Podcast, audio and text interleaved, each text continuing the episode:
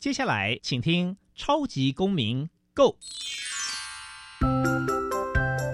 民主社会是百花齐放，法治国家则井然有序。用心沟通，相互理解，以理思辨，相互辩论。欢迎收听《超级公民 Go》。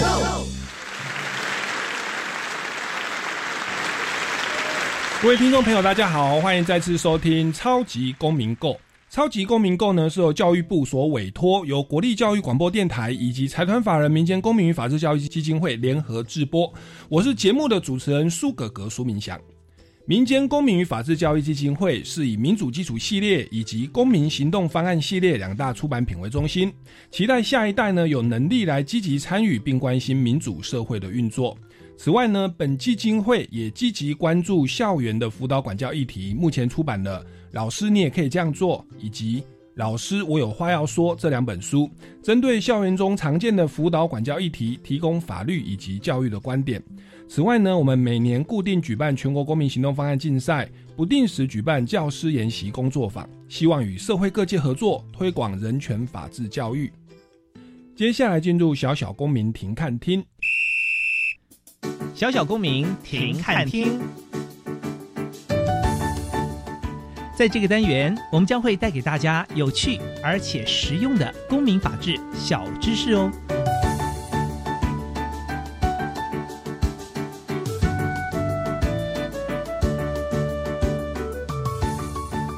在人类历史上，由于对精神疾病的恐惧，早期使用许多非科学的方法驱除疾病。在古代，古人认为精神疾病的原因在于外部，例如被诅咒。灵魂出窍等等，所以使用巫医祈祷或举行一种请求神明除去自己身体不净的仪式。到了中世纪，受宗教影响，认为精神障碍是恶魔所为或神的惩罚，因此会请被称为驱魔师的神父举行驱魔仪式。到了近代，特别是十八世纪以后。由于科学的迅速发展，心理疾病开始被当作一种需要医疗帮助的疾病。但是初期只是很不人道的强制将病人锁进医院监禁。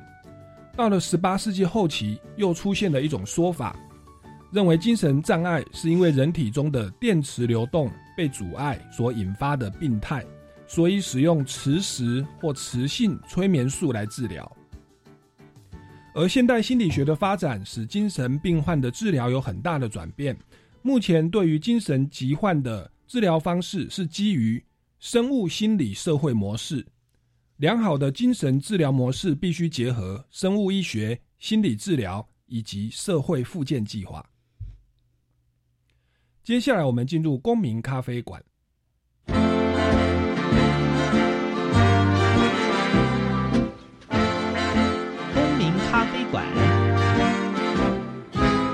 倒杯咖啡，跟我们一起在公民咖啡馆分享近期最具代表性的公民时事。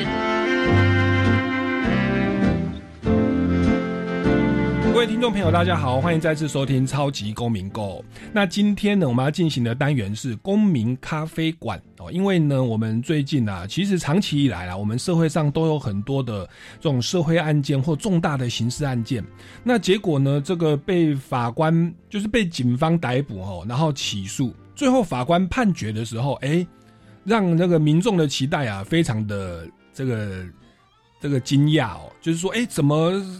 这么大的罪行，最后是无罪释放哦。原来很多的因素都是那个犯罪行为人他的精神状态有问题哦。所以，我们今天呢，就特地邀请到王亦飞心理师，跟大家来谈谈这方面的问题。我们掌声欢迎王心理师。主持人好，各位听众朋友好，我是王亦飞心理师。是。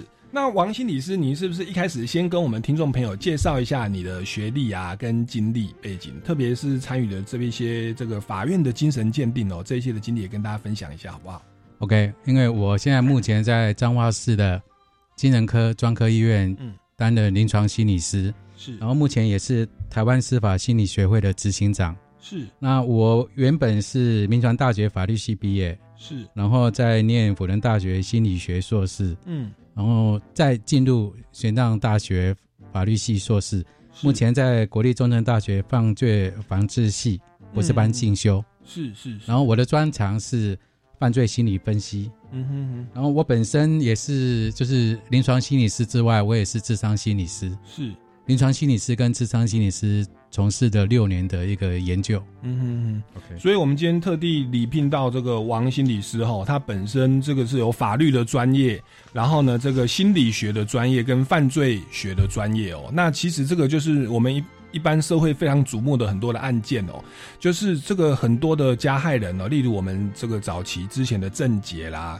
哦，这个小灯泡的命案呐，哦，然后以及近期的这个台铁的袭警案，哎，怎么这个这个加害人哦，他最后面临的刑事处罚，好像有一个争议点，就是这个他的精神状态好像会非常明显的哦，戏剧性的影响到他的判决结果。那像那个台铁袭警案，就是最后是判决那个袭警的人他在杀害警察的时候，他精神状态好像是精神分裂，还是没有意识。结果整个判无罪啊！如果结果舆论哗然，那也引起了警界的一阵反弹哦。就是说，哎，那这样以后谁敢执勤哦？以后有人在那，我们大家都躲起来，因为司法好像没有保障。好，那我想这个民众一定有很多的问题哦。那我想一开始我先来这个请教一下哦。我们常常提到说这个刑事，我刚刚说精神的鉴定哦。那您本身是临床心理学，这好像又叫做心理的鉴定，是不是？先跟我们听众朋友介绍一下啊，精神鉴定跟心理鉴定它是一样的东西吗？今天我们的一个精神鉴定跟心理鉴定呢，其实最主要就是法院嘱托鉴定人或鉴定机关，对于一个精神障碍行为人所从事的一些。精神方面或心理方面的一个鉴定，嗯，它它主要的一个法源依据，其实我就是跟各位听众说，先先讲一下，它主要是精神卫生法里面，嗯，今天我们所谓的一个精神疾病，嗯，它在精神卫生法第三条里面有规定，嗯，所指的是思考跟情绪、知觉、认知、行为等精神状态表现异常，嗯自私适应能力跟它的功能发生障碍，但是它中间呢，它有一个除外，就是不包括反社会人格违常者，就是反反现在的 DSM-5 的反社会人格障碍症。嗯，所以呢，然后它的另外的一个就是它的实体法里面规定在刑法第十九条。嗯，但是它在于一个程序法里面，在刑事诉讼法里面呢，嗯，它规定在一个证据篇里面的第三节。嗯。在一百九十七条到到两百一十一条之间，它主要的鉴定就是精神鉴定呢。它主要是法院行文给鉴定机关或鉴定人。嗯，大部分大部分法院在从从之前的一个十几年前的一个精神鉴定呢，嗯，法院嘱托，譬如说嘱托区域医院或教学医院，嗯。他们所从事的一个鉴定机关所从事的鉴定报告，嗯，法官大部分都会采用，嗯，然后加以评价，嗯，就完全对于一个鉴定内容可能就没有多加以质疑，是。然后在两千年，就是两千年的时候发生了一个案件——陈坤明案，是。陈坤明案的时候呢，他就是在鉴定史上呢，嗯，是比较罕见的，是被。监察院行文纠正，因为他发生了很多的争议性。嗯，陈坤明案呢，他第一次犯案的时间在两千零三年四月十六号，是他杀害了两名幼女，是。然后他在两千一十年十月二十号的时候第二次犯案，嗯，他杀害了一个林姓妇女。嗯哼，他第一次犯案的时候呢，高院更无审确定判决，嗯，但是因为他因为精神耗弱而减了他的刑期。嗯嗯，最后呢。可是他之前呢，经过四家医院做精神鉴定，嗯，但是他都有不同的一个鉴定的一个结果，嗯哼，他在经过一个两千年、两千零二年，国军左左营医院，他鉴定为精神分裂症，就是我们现在的失觉失调症，嗯哼，然后在两千零二年十一月二十七号，北投医院，这也是鉴定为失觉失调，但是在两千零三年的时候，台大医院呢，他鉴定鉴定他为。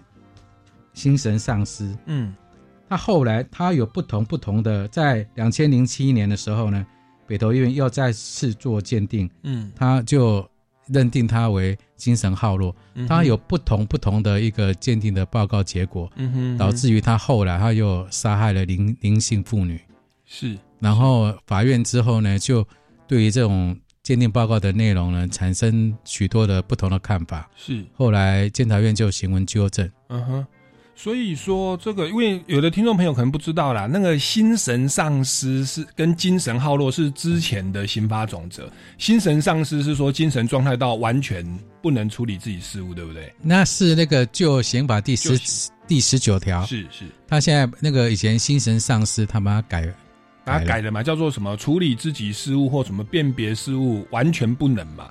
嗯，刑法第十九条的哦第一项呢，是行为时因精神障碍或其他心智缺陷，是致不能辨识其行为违法或欠缺，是依其辨识而行为之能力者不罚。是是，所以他就是完全这是就是以前的旧法的精神丧失，就是变成无责任能力啦。是。所以杀了什么人都是变无罪。然后他的第十九条的第二项呢，是他行为时因前项之原因，嗯致其辨识行为违法或依其辨识而行为之能力者，嗯，显著减低者哦，显著减低。OK，来减轻其刑。这个就是旧法的精神耗弱。对 OK，所以它等于就是你的精神状态有程度的问题是，一个是完全没不能啊，另外一个是显著减低。是好，那那这样子就影响到判案。那那个陈坤明案，他就是不同的鉴定，可能有的认为是无罪，有的认为是要减轻其刑。他嗯嗯是。他有时候台大医院在两千零三年做的时候，认为他精神丧失，嗯哼嗯哼，就是现在的新法的第十九条的第一项。就是会判无罪的那种啦。对对。那可是有的时候鉴定又又怎么样呢？然后两千零七嗯年的时候呢，北投医院又做了，嗯他认为他是精神耗弱，等于刑法第十九条第二项，是是所以他的结果完全不一样。是，那结果这个案件还被纠正哦。那被纠正之后，后来这是不是因为这样子，所以所谓的心理鉴定就跟精神鉴定从里面分出来，跟这个有关系吗？是因为那个就是法院后来认为，嗯。后来认为他们以前所依循的精神科医师嗯。或者是鉴定机关或鉴定人，他所做的一个精神鉴定是以精神病理学为观点，嗯哼，可能的话就是一个点的一个他想要推测他行为时点，行为时的那个点，是。他到底是精神耗弱或精神丧失对，就是旧法的规定。后来在发生了症结案之后呢，嗯。慢慢的嗯。就把精神鉴定，其实它有很多整个以精神科医师为首，嗯。然后有心理师、是。社工师是。所组成的一个鉴定团队。是。到了症结案的时候呢，就把心理师或心理学家、嗯哼心理学教授给拉出来，独立成立，像德国、像欧美一样，有个心理鉴定。嗯哼嗯哼。那所以他们的组成不同。那那个说说那个精神鉴定是比较是精神病理学的角度，是那心理鉴定是临床。哎，犯罪心理学跟临床心理学为出发点。OK，那那等于说鉴定有两套制度了。是那法官他在判案的时候是依照精神鉴定还是所谓的心理鉴定为主呢？这个，在一个像我们所从事鉴定的一个重大刑案来讲的话，这彼此就会有一个互补嗯哼，或一个竞合的一个关系。是。能能不能举个例子说明呢？譬如说刚刚的陈坤明案，如果他从精神鉴定会怎么样的把它评价？如果是从心理鉴定呢，他会怎么评价？或者说两者的进行方式有没有什么不同？除了组成的分子，就是说精神鉴定团队是精神科医师嘛，那心理鉴定可能是心理分析师为为主导，那他们的这个整个鉴定的流程是是一样的吗？是，哦，流流程是一样，所以鉴定的流程的话，那个精神鉴定在医院里面，他们多了一项，就是、嗯就是那个医学检验，是。就是譬如说你脑部有没有病变，是。还是在检验他的一个，然后再由精神科医师来做一个临床的一个判断，临床的一个诊断。是。但是心理师所从事的，或是心理系的一个教授，嗯。他所从事一个心理鉴定，嗯。他比较着重在于他的成长史，是。他为什么会变成这样的一个人？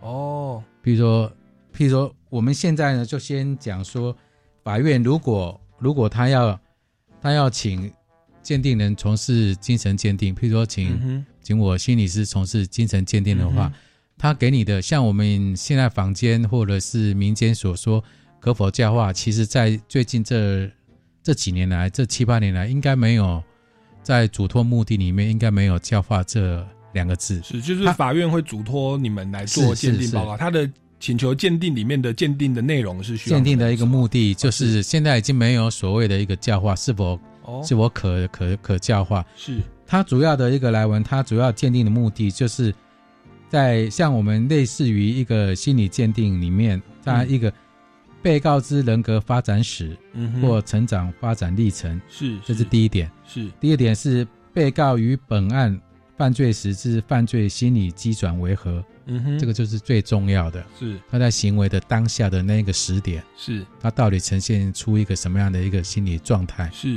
是，然后第三个就是被告之再犯风险评估，包括可能影响再犯之因素，嗯哼。在社会化之合理期待为何？嗯哼嗯哼，这个就是我们以前人所说的是可否在，就是可否教化。是是是，但是他现在所有的法院里面，我所接触的、所接触的一个法院的新闻里面，嘱托我们监听人团队所做的鉴定，嗯。已经没有出现教化这两个字了。嗯哼嗯比较，因为教化嗯教化的话，在我来讲的话，它是一个矫正单位所从事的一个内容，在我们心理师来讲，或心理鉴定来讲的话，它可能不是一个主要的一个鉴定目的。是啊，其实一般社会大众也比较在乎说他要不要再犯呐、就是他他有没有教化是那个是他的事，你不要再犯伤害到社会就好。民众好像比较担心这个啦。是对，那所以诶，所以这个那个犯罪行为人的成长史、人格成长史，他犯罪时的状态，跟他之后的再犯可能性，这个是心理鉴定的鉴定的目的，对不对？对鉴定目的。那那精神鉴定的鉴定目的呢？精神鉴定的鉴定目的比较着重于他的生理状态，哦，他生理的状态，哎生理病理学，哦，看他有没有在行为的当下，他有没有精神疾病。是是是，哦，所以感感觉一个是比较病理学、身体健康的哦，那 这个心理是从长期来看。其实我们念我自己也是念法法律系，台大法律系、台大法研所毕业哦。那所以有时候我们看这个刑法总则，法官在量刑的时候，就是会考量他的过去嘛，哦，人格嘛，哦，然后他犯罪时的动机嘛，以及他之后的态度。那确实，这个心理鉴定的这个鉴定目的，好像就是法官量刑的众多判断标准之一嘛。是对是不对？好，那那所以这个是我们这个心理鉴定在整个刑事诉讼里面哦所扮演的重要角色。那我想说，嗯，那因为这种案件其实蛮多的啊，在您的印象当中，我想大家，哎，我我自己就就之前就知道，因为我还有上网去查，哦，这位先生就是郑杰，是就是台北捷运，他算是台湾首创的捷运随机杀人事件。是所以他名字还有上维基百科啊，变成一个这个这个社会关注的一个焦点。那郑杰的案件，他是说我我看新闻报道，他说他要杀人的时候，他听到一个声音叫他去杀人，他还为此去去运动啊，做一些健身哦，我就为了要干大事啊。哦，那那结果这个案件最后，我就我这样听起来好像他他的精神状态是有问题的，可是最后还是判死刑伏法哦。那这个案件你有没有一些一些涉猎呢？也跟我们听众朋友分享一下好了。郑捷案是比较在我们的心理鉴定来讲，它是一个非常重要的一个一个研究的一个一个课题，对。嗯那症结案呢，它为什么会比较我们那个心理学界会比较重视？在一个心理鉴定来讲的话，嗯他应该这么这么说啦，因为他被两次，就是第一次的时候用鉴定人在鉴定完之后呢，嗯。在高院的时候再请台大做鉴定机关再一次的心理鉴定，嗯哼。它是两次的一个心理鉴定，嗯哼。因为可能法院对于心理鉴定报告的内容，可能又必须再加以补补充。是。那他有很高的一个反社会人格，是。反社会人格障碍症的话，在精神卫生法里面是所定义的一个精神。疾病里面，可能就就是法院可能就是并对是。是，所以所以最后是认定说郑杰他是反社会人格，所以就没有减刑了。因为我们现在我必须跟主持人嗯，就是讲一下，说。是我们现在所谓的一个所谓的在精神卫生法里面的规定里面，嗯啊，是只要是家暴嗯或者是身心障碍行为人的一个，就是一个犯行，他所为的一个判决书里面，嗯哼，我们大概不会从网络上或所从的 去查到，因为有对。各资法，还是说因为有一些一些法规里面所影响，嗯。所以我们能够就是法院所能透露出所有的一个鉴定报告的内容，一般人是没有办法看看得到。嗯哼嗯只有从，如果是我来讲的话，是从新闻稿里面所看到的。嗯哼，那郑杰这个案子呢，是在因为它比较重要的一个案子，又有瞩目，嗯。所以呢，在网络上可以查大概的所有一个判决文。对。但是我们也只能从中间所涉略到，我们没有办法看到对，所有的一个判决是鉴定报告的一个内容，没错，因为这有涉及到一个个资法里面。是，但是在一个正节里面的话，它有很多的一个嗯。这么说好了，他呃，辩护人对于一个精神鉴定啊，嗯。有从事侵入性的一个一个行为，这个就是郑杰的辩护人他所在意的，嗯哼嗯哼，因为他好像有使用一些精神药物，对，对所以所以比较受争议性的是在一个精神鉴定报告里面，是，但是心理鉴定来讲的话，稍微比较完完整一点。但是以我所了解的，我没有办法看到全部的一个是鉴定报告内容。对我们一般的民众呢，我们也都是从外观，特别如果还要透过网络跟媒体报道，会有一些取舍啦。对，那也无法说这个就代表是具体的状况哦。所以，那总之，郑杰他也许精神状态可能有一些有有有一些问题啦哦，但是到底是反社会人格，还是说真的被就是所谓的精神心神丧失、精神耗弱这种程度，最后法官还是有评判。是，所以最后郑杰这个案子还是被判决实行伏法了嘛。是对那那这个其实就是跟这个精神鉴定有关的哦，所以这个精神状态不见得就是被告的免死金牌了。那那像这样的一个社会案件，其实还蛮多的哦。我们来，我们先进一段音乐哦，待会再回来节目的现场，继续访问王心理师。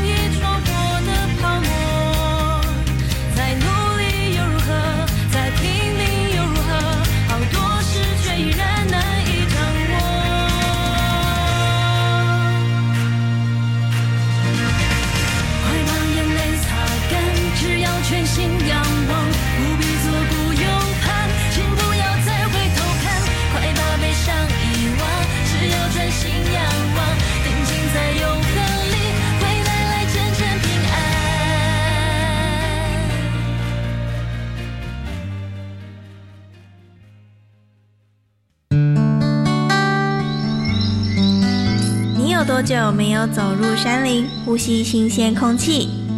又有多久没有顺着海流，感受生命脉动？真实世界的探索，让学习更自由。教育电台 Channel Plus 主题策展《山海奇迹》，带你享受户外教育的感动。现在就上网搜寻教育电台《山海奇迹》。各位同学，网络世界开启宽广的眼界，我们要有智慧分辨陷阱。如果在网络上碰到骚扰，要怎么办呢？要告诉家人和老师，要截图保留证据，例如完整网页及讯息对话等内容。要向警方报案，要检举封锁。嗯，很好哟。希望同学们都能够远离网络潜在的危机。以上广告，教育部提供。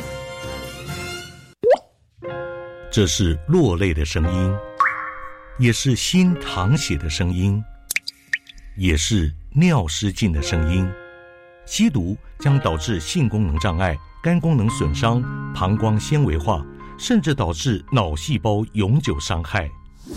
毒品会摧毁你的一生，不能接触，勇敢说不，保持警觉性，不要拿一辈子开玩笑。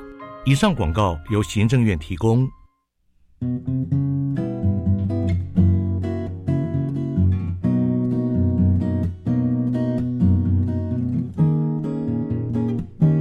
我是苏命苏米恩，你现在收听的是教育电台。Open your mind，就爱教育电台。耶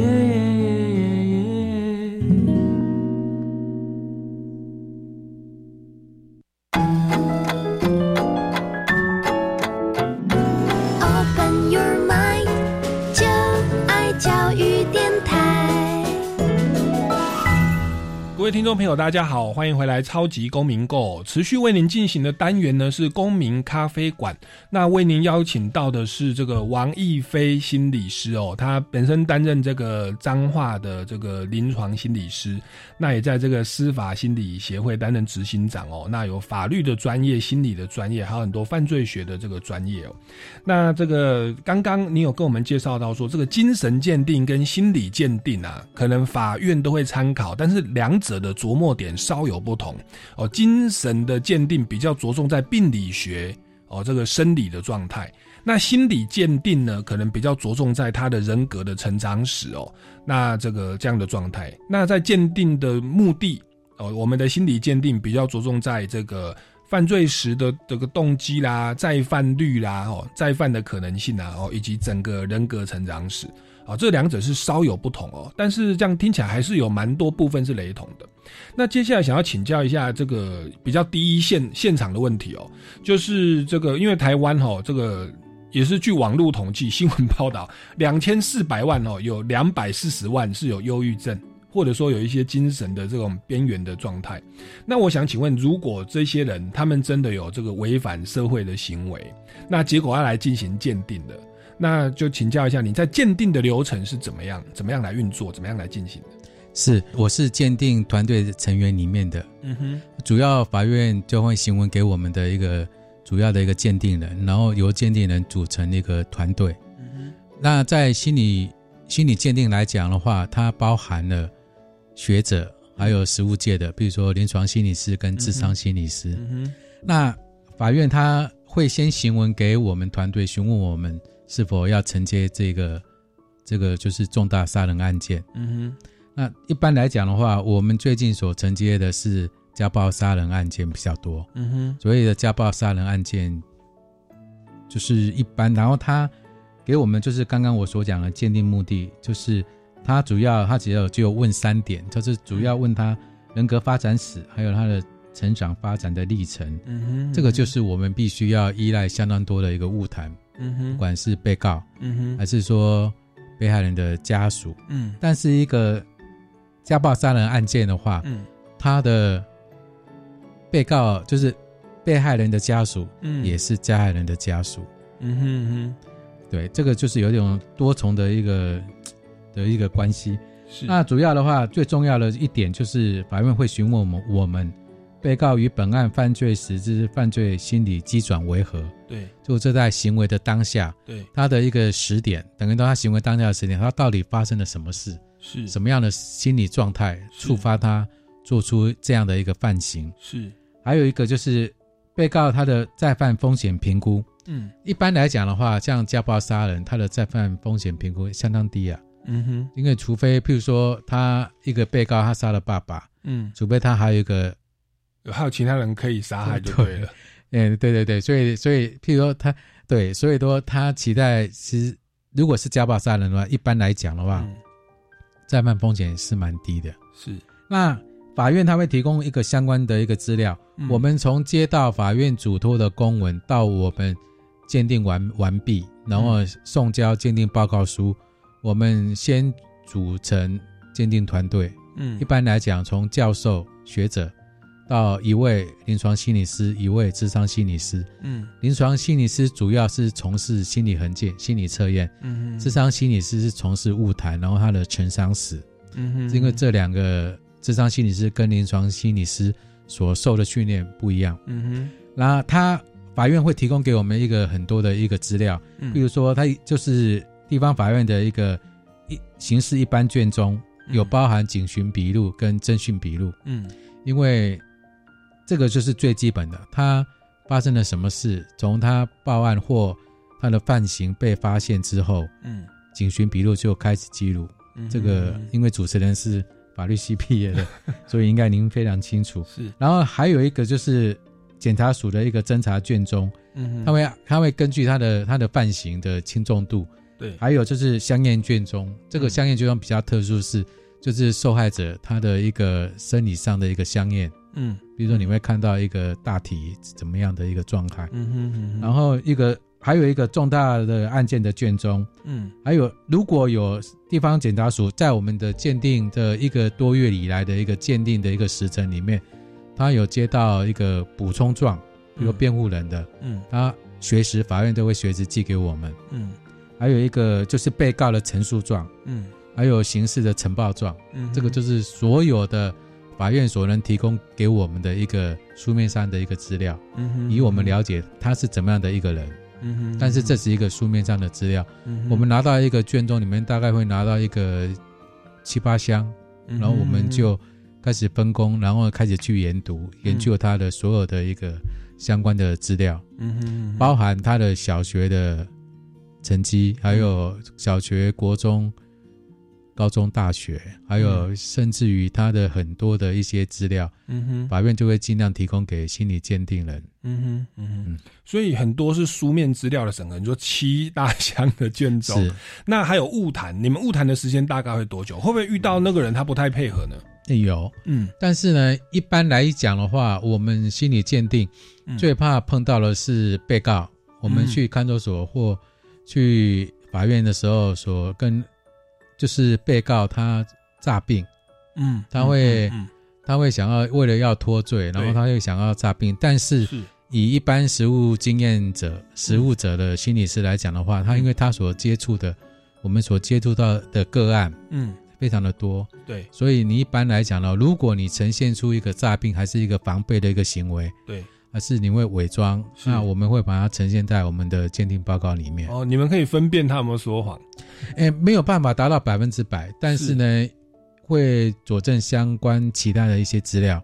那我们去误谈的时候，其实都是我们首先在就是主要的，像心理师来讲的话，嗯，建立关系非常重要，然后拿到资料，我们大概会在彼此在初次初步误谈的时候，就会开始做心理测验，嗯比如说人格测验，嗯还是其他的相关的测验，这是临床心理师来检验他的一个人格状态，然后提出一些人格量表，嗯然后让他去回答。嗯哼嗯，然后后来在第二次，这个大概要耗时一天，嗯。然后第二天的时候呢，被告就是开始误谈，误谈的时候，他如果会有一些迟疑，还是会有，我们会用心理学上，呃特别是犯罪心理学上的一些一些检验来，或者去验证他的。我们并不是要说他他讲话的一个真伪，说话是不是有说谎，只是说他一个态度。嗯我们会把它呈现在一个心理就是心理鉴定报告里面，嗯，让法官去评价。是，而且你们是一个鉴定团队啦，他瞒得过一个人，大家会从不同的角度去分析啊，是去鉴定，所以到最后你们提出了鉴定报告，有时候社会会误解说啊，这样我们装病就好了，其实没有那么容易啊。那其实我也我有个算是算是亲属啦哦，那个朋友啦哦，他就是之前就是重度的忧郁症，然后变成有点失觉失调，就是是就是精神分裂。那当时就把他强制住院，因为他状况很严重啊，说什么楼下有黑道啊来砍我们啊，说外星人在他脑袋里面装了窃听器啊，就就把他这个强制住在精神病院。那其他强制住在精神病院，他想要出来嘛？那结果医生问他说：“你觉得你自己有没有精神病？”然后他都说：“我没有啊。”然后医生就说：“哦，一般精神病都说自己没有，对，所以就把他继续关。”结果下一次医生再问他说：“你觉得自己有没有精神病？”他都学乖了，他说：“对，有，我有精神病。”结果哦，那你有哦，那你还是继续关。换句话说，其实他不管讲说有或没有，其实那个医生是会做判断的、哦，他就会从他很多的的这个可能情绪反应或其他的状态做判断。就好像在里面关关关关了几个月之后，好像情绪变平稳了，也也药物控制了，然后医生认为说没有问题，才放他出来。哦，那所以这个是我朋友亲身的一个一个经历啦。哦，我们就讲症结这个状况，最后其实也许他有一些反社会的人格，但是最后，哎，法官他还是基于这个自由行政跟综合的判断，还是给他这个判处死刑哦。那我想接着再请教一下，在您的这个金锁的案例里面，还有没有哪些的案例可以跟跟大家分享？例如说像那个巴黎的案件，哦，没有，那个巴黎的案件并不是我们团队所鉴定。我现在再就是再说明一下，嗯。我们的一个心理鉴定的误谈，并不只有针对被告。哦，那个我们会跟法院，法院就是法官会给我们家属、嗯加害人跟被被害人的一个这个家属，我们也会试试着去去做一个，嗯比如说我们有时候会打电话，有时候会跟他们见面。是，所以它并不是一个单一的，从一个单一的被告的一个一个角度去看这样的一个一个被告的为什么会做出这样的一个一个行为。是那对于被害人的家属所做的鉴定，除非说他们本身就是有认识嘛，他们都是一家人嘛。哎，没有，我们并不是做被害人，我们只是做被害人家属的误谈，并不是帮他们做一个鉴定。OK，那跟他们做误谈是要做心理辅导哦啊。诶，心理辅导就是我们鉴定人比较比较挣扎的地方，因为你同时要去面对加害者，还是要同时面对一个被害者的时候，我们必须要做一个客观的一个角角色，对，对然后他去看待。嗯。那至于我们现在我们的所有的制度里面，有如果被害者家属的大部分有那个犯罪的一个保护的一个制度来做一个心理一个一个智商。嗯哼他们另外的，嗯哼我们的那个机关，就是有关机关会给他们做保护协会里面的一个一个机关里面，然后他们会去做一个心理智商。是也包含司法的协助啦，对对对对对对对等等。好，所以你们的整个鉴定流程是这样很广泛的哦，这个加害人哦、被害人方面哦，然后以及这个这么多的专业的团队哦，这个是所谓的鉴定流程部分哦。那我们先进一段音乐哦，待会再回来我们节目的现场哦，持续访问王一飞心理师。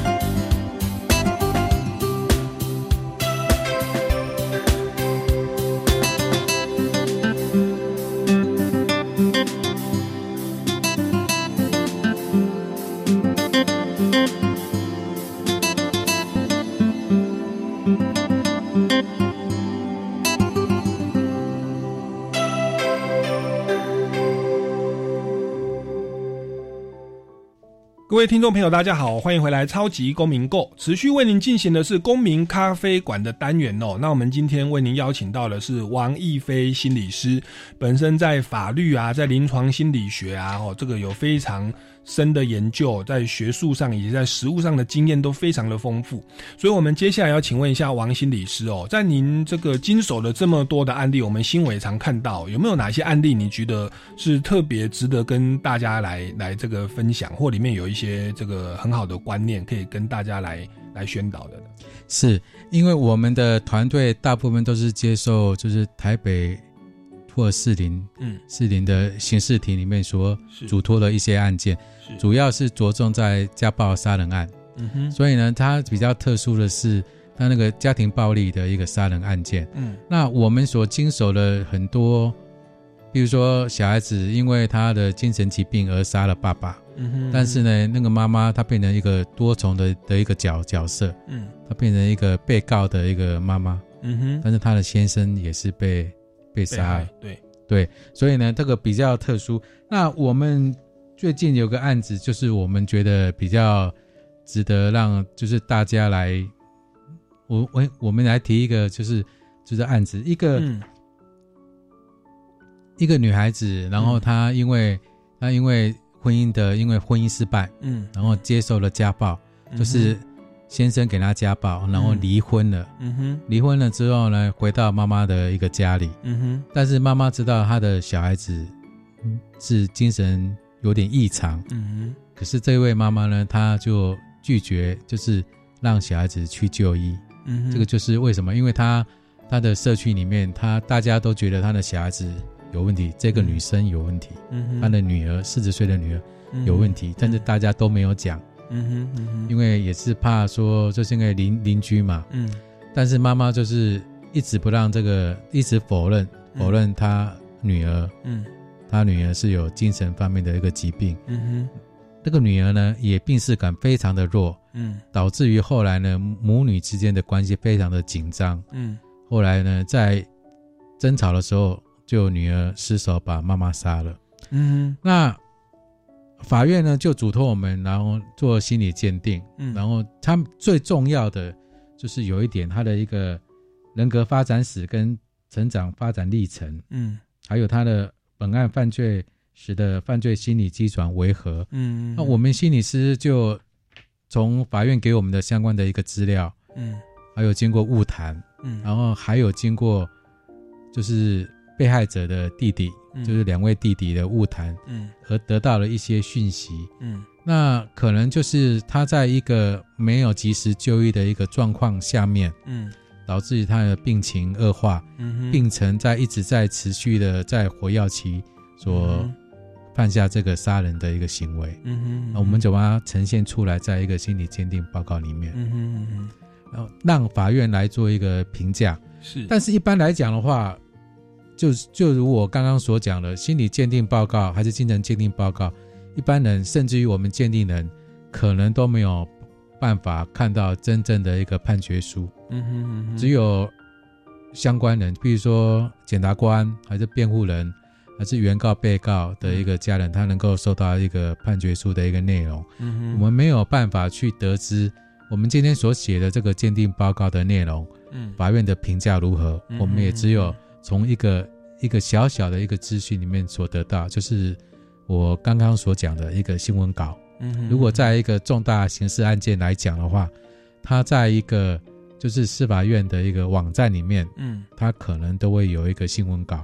嗯新闻稿就是法院想要透露出什么样的讯息给社会大众。嗯哼嗯哼如果里面有引用，你你会看到你法官或者是法院所引用你的鉴定报告内容的文字叙述的话，嗯你就可以知道说大概法院有给你多少个评价。嗯哼嗯哼这个的话，可能就是一个我们鉴定人比较所所不为人知的另一面，是我们没有有时候没有办法看到整个完整的一个判决书。嗯哼嗯哼是因为法官还是有自由新政的空间，他要衡量全部的状况。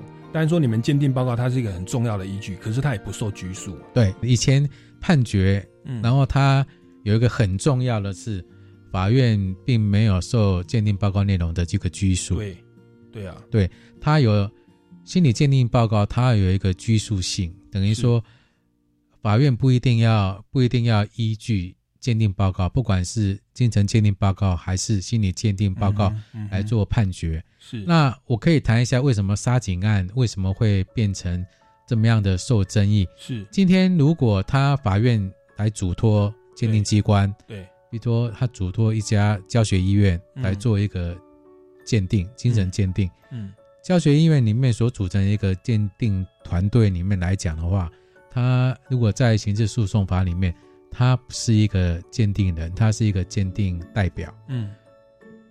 以精神科专科医师来组成一个团队，嗯。那个团队有包含社工师、临床心理师，还是其他的一个一个人员、医师人员，里面所组成的以心精神科医师为主的所所做的一个精神鉴定报告。嗯。那今天把它从中间加了许多的医学检验，嗯。今天把它送到了一个法院里面，嗯。法院里面法院他有没有评价鉴定报告的一个内容，那是法院的一个依他的职权来做一个一个判决。是。那今天他如果他判无罪，还是判判其他的强制监护五年，是。今天应该是我们要尊重法院他的一个判决。是。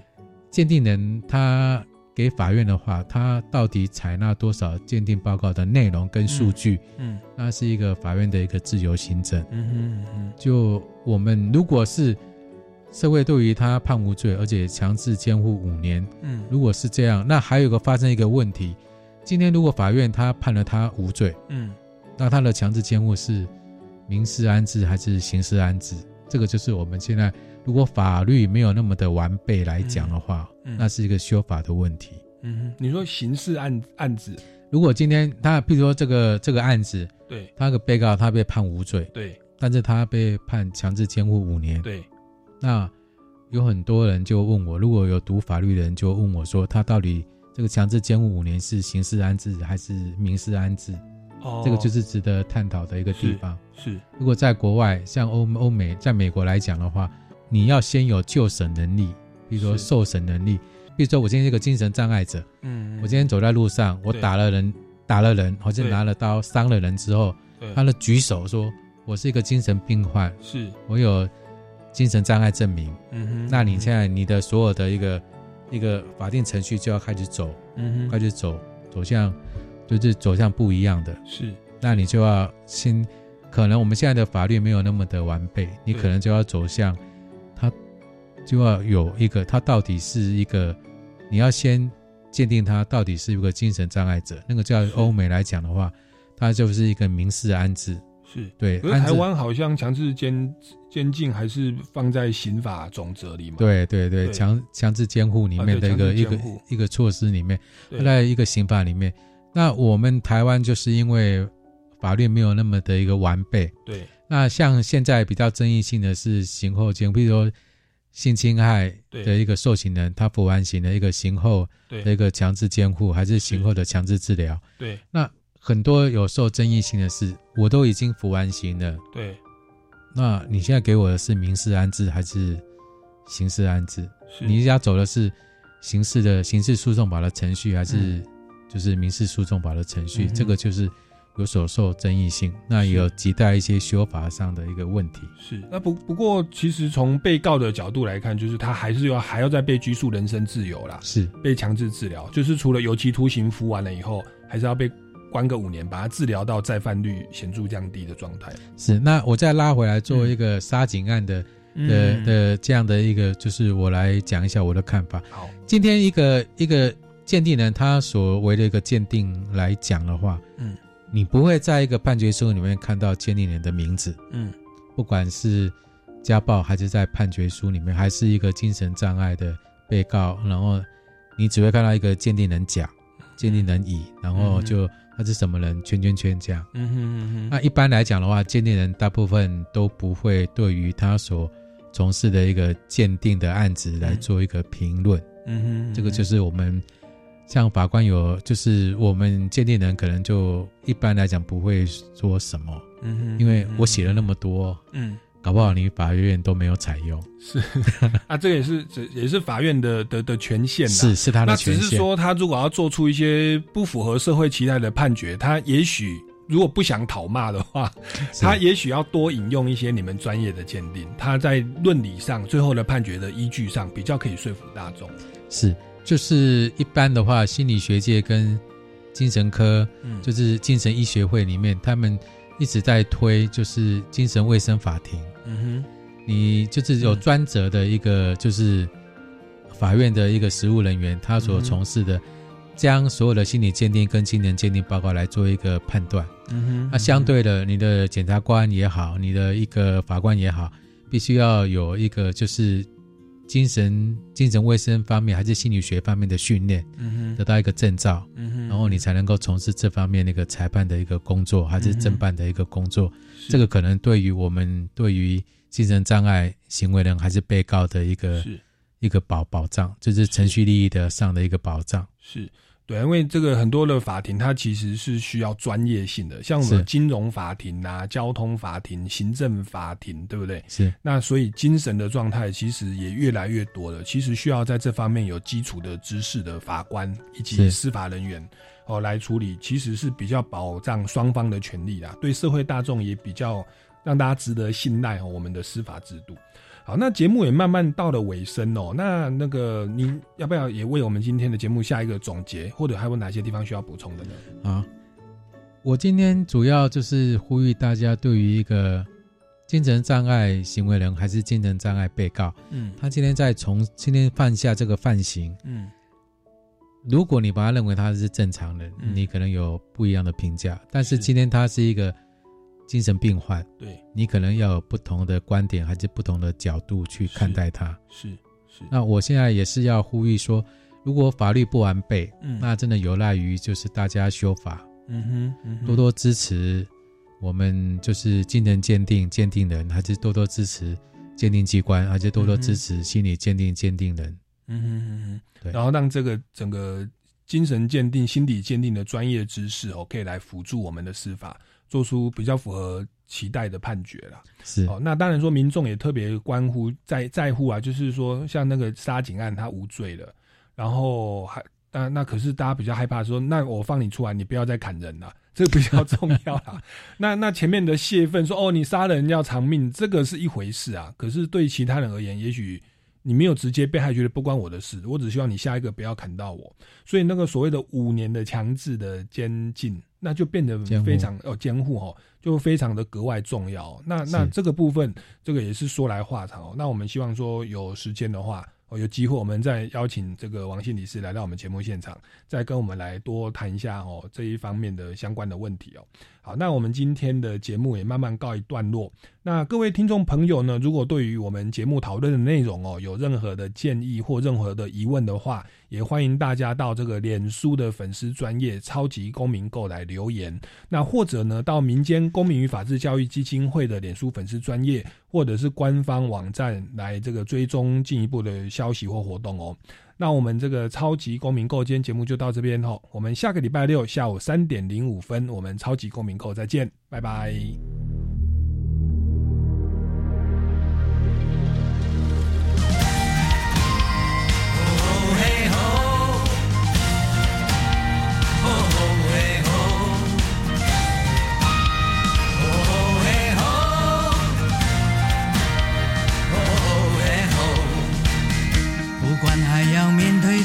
少的困难，不管还要迎向多少的风浪，我想让你了解，你从来不孤单。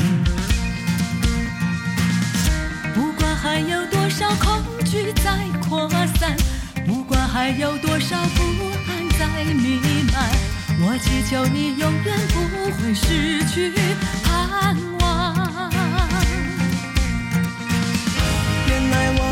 如此脆弱，像